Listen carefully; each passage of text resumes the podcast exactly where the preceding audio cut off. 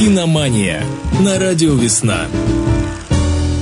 Всем добрый день. В Смоленске 13 часов 36 минут, и здесь в студии появилась Ольга Сергеева, руководитель киноклуба «Трафик». Привет, Оля. Привет, Максим, привет, слушатели, привет, э, зрители. А, сегодня всех приглашаю на наше замечательное мероприятие, которое наконец-то в эту прекрасную погоду состоится сегодня вечером 23-го. И, кстати, завтра, не забудьте, два дня подряд в Лопатинском саду киноклуб «Трафик» вместе со своими э, друзьями и партнерами проводит фестиваль короткого метра кино в городе. Мы покажем две программы. Э, сегодня у нас будет программа такая, прям, я бы даже сказала, экзистенциальная, не пугайтесь этого слова, о, о жизни, философская, очень даже классная. Называется она «Люди, дороги и параллельные миры». Это э, несколько короткометражных фильмов, э, которые буду представлять я, и они новые совершенно. А завтра у нас будет в субботу веселенький день.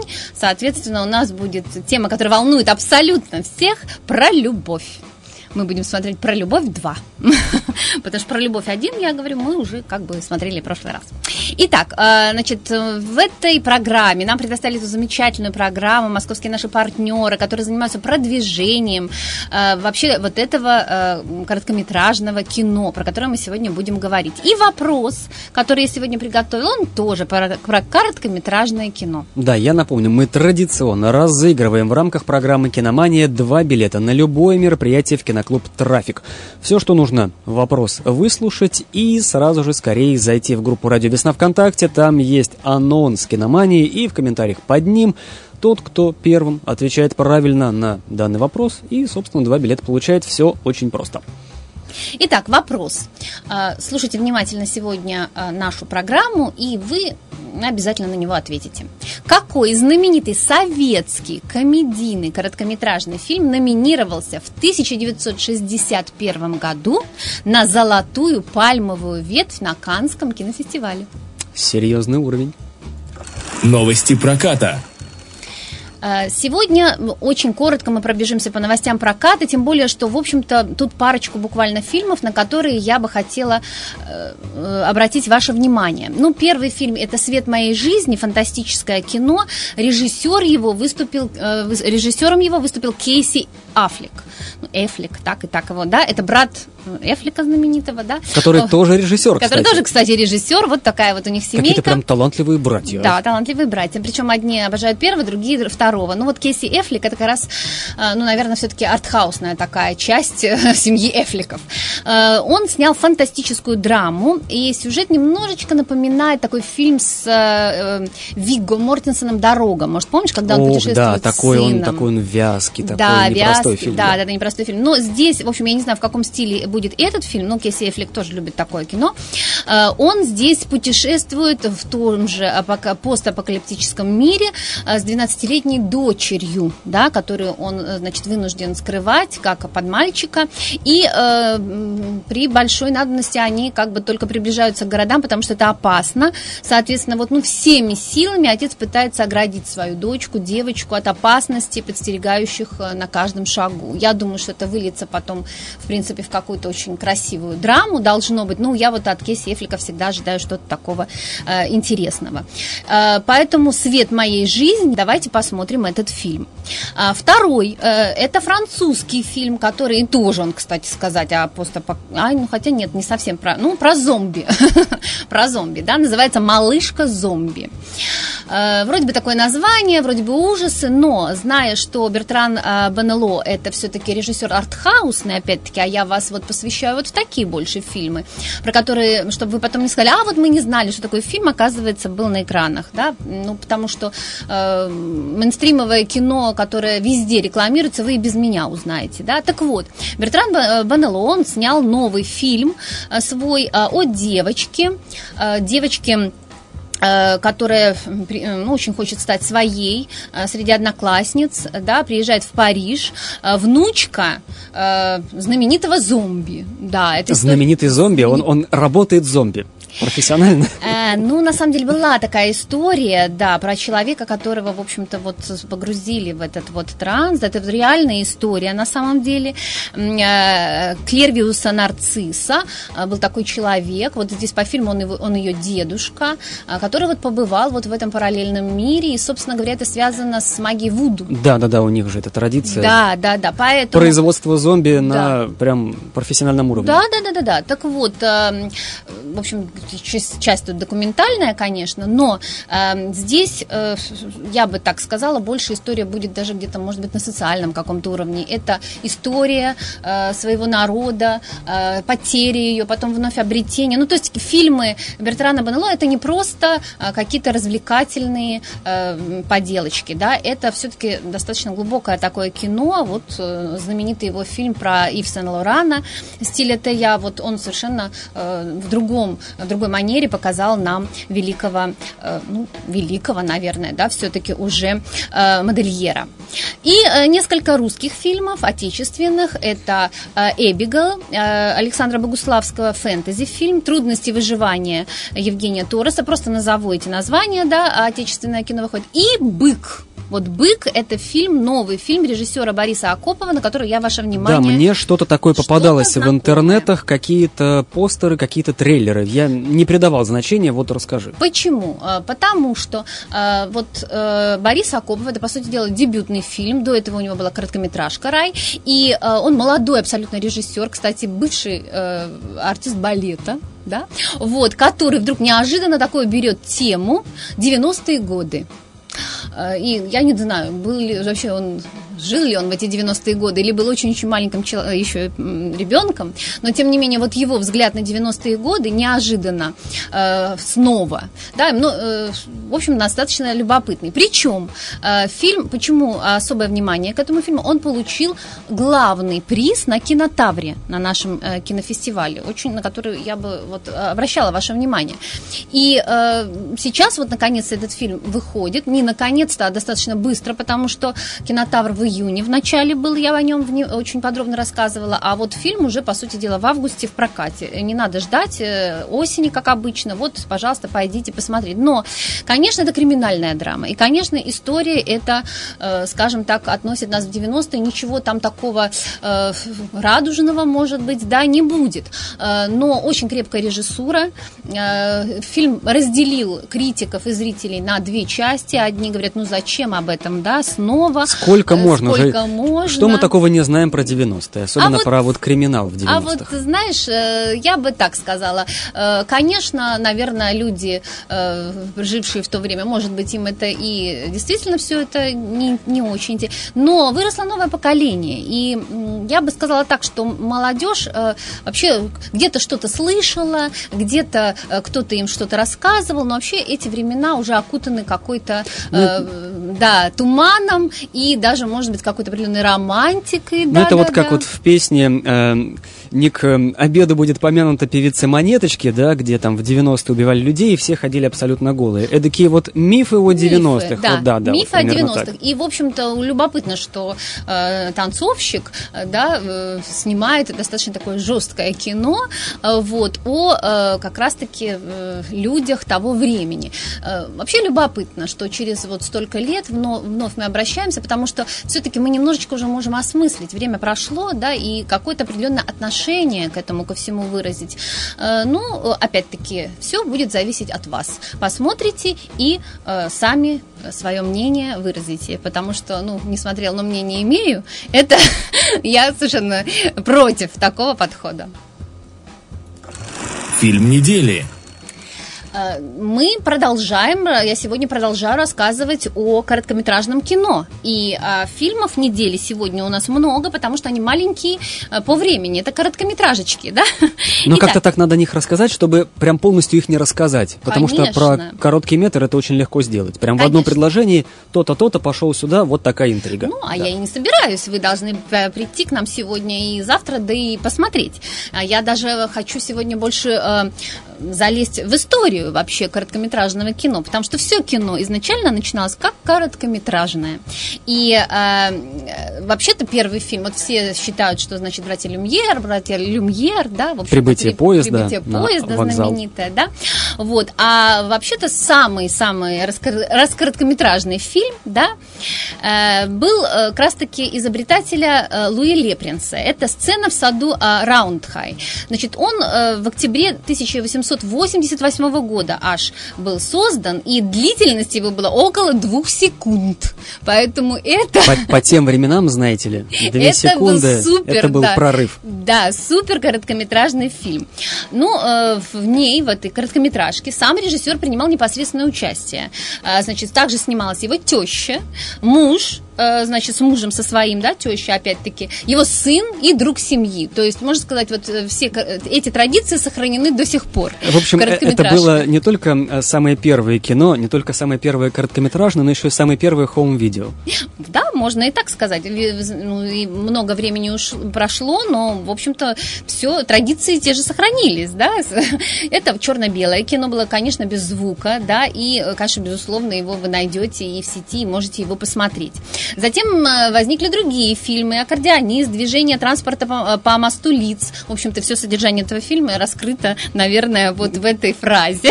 И не нужно рассказывать, да, синопсис.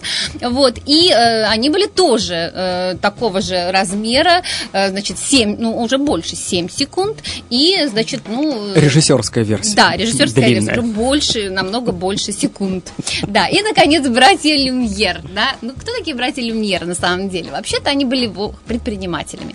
И мы отсчитываем э, наверное, рождение кино не с создания этих фильмов, а с первого проката, причем проката за денежки. В общем, все снова про бизнес. Кино вот э, стало известным как бизнес изначально, благодаря ему. Вот так оно и продолжается. Эта индустрия, она катится по этим э, да. долларовым рельсам. Да. да, совершенно верно. И когда показали вот 28 декабря, значит, кстати, всего 35 билетов продали, да, и они стоили один франк.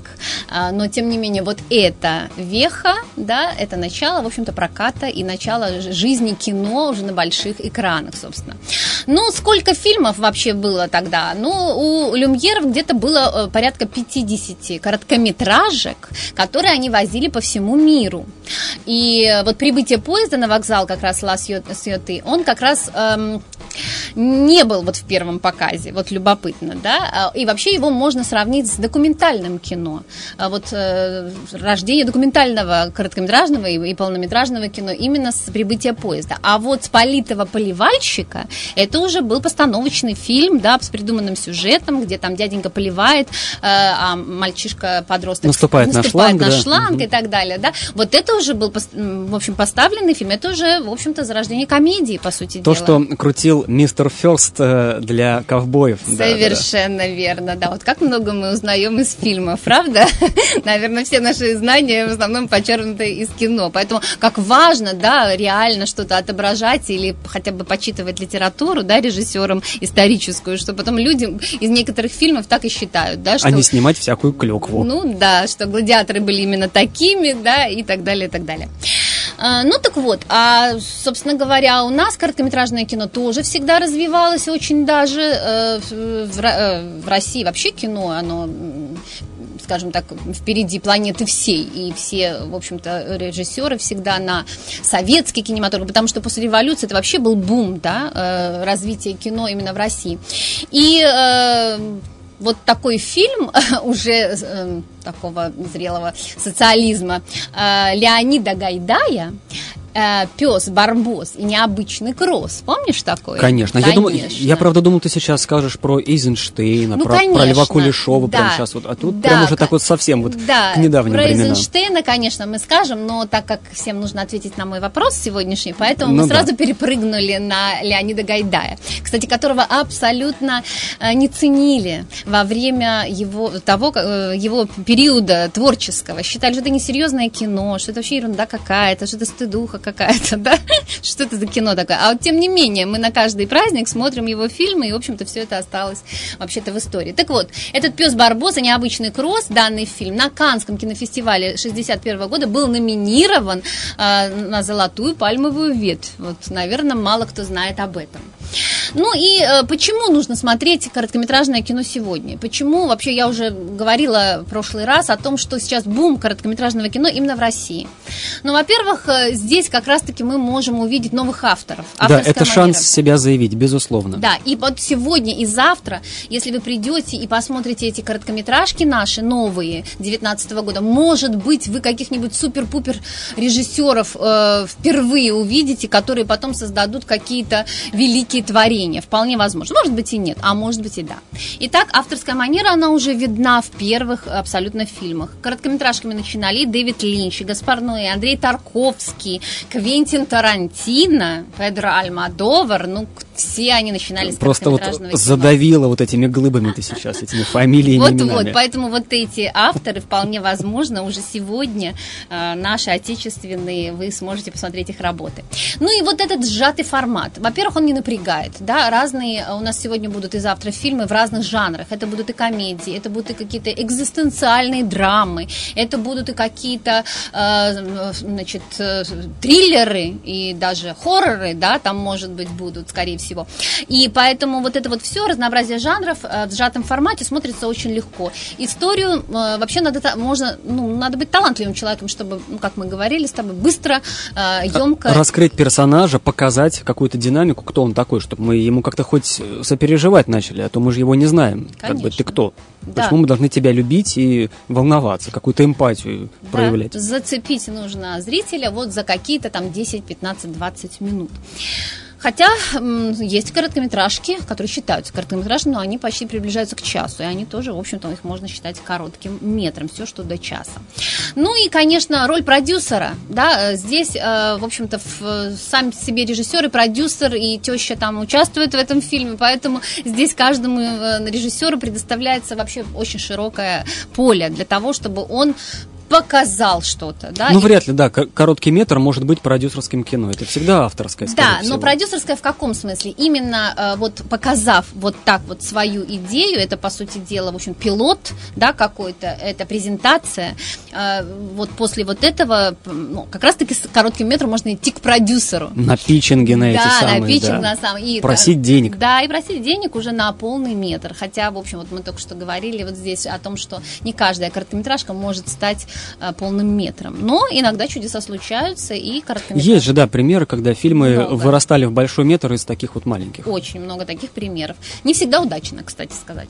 Э, роль кинокритика. Ну, а здесь, в общем-то, каждый из нас может уж точно э, покритиковать и свое мнение выразить, потому что, ну, не каждый полный метр мы сказать, в состоянии проанализировать. А вот уж короткий метр мы тут все специалисты. Поэтому вот мы как раз-таки на наших встречах, которые там будут, мы сможем с вами и побеседовать по короткометражке, выразить свое мнение и проголосовать за нее. И, э, в общем, вот здесь вот мы будем еще и в роли кинокритиков сегодня и завтра. Поэтому всех-всех э, юных, э, начинающих и уже продолжающих, продвинутых кинокритиков тоже приглашаю на наши встречи сегодня и завтра.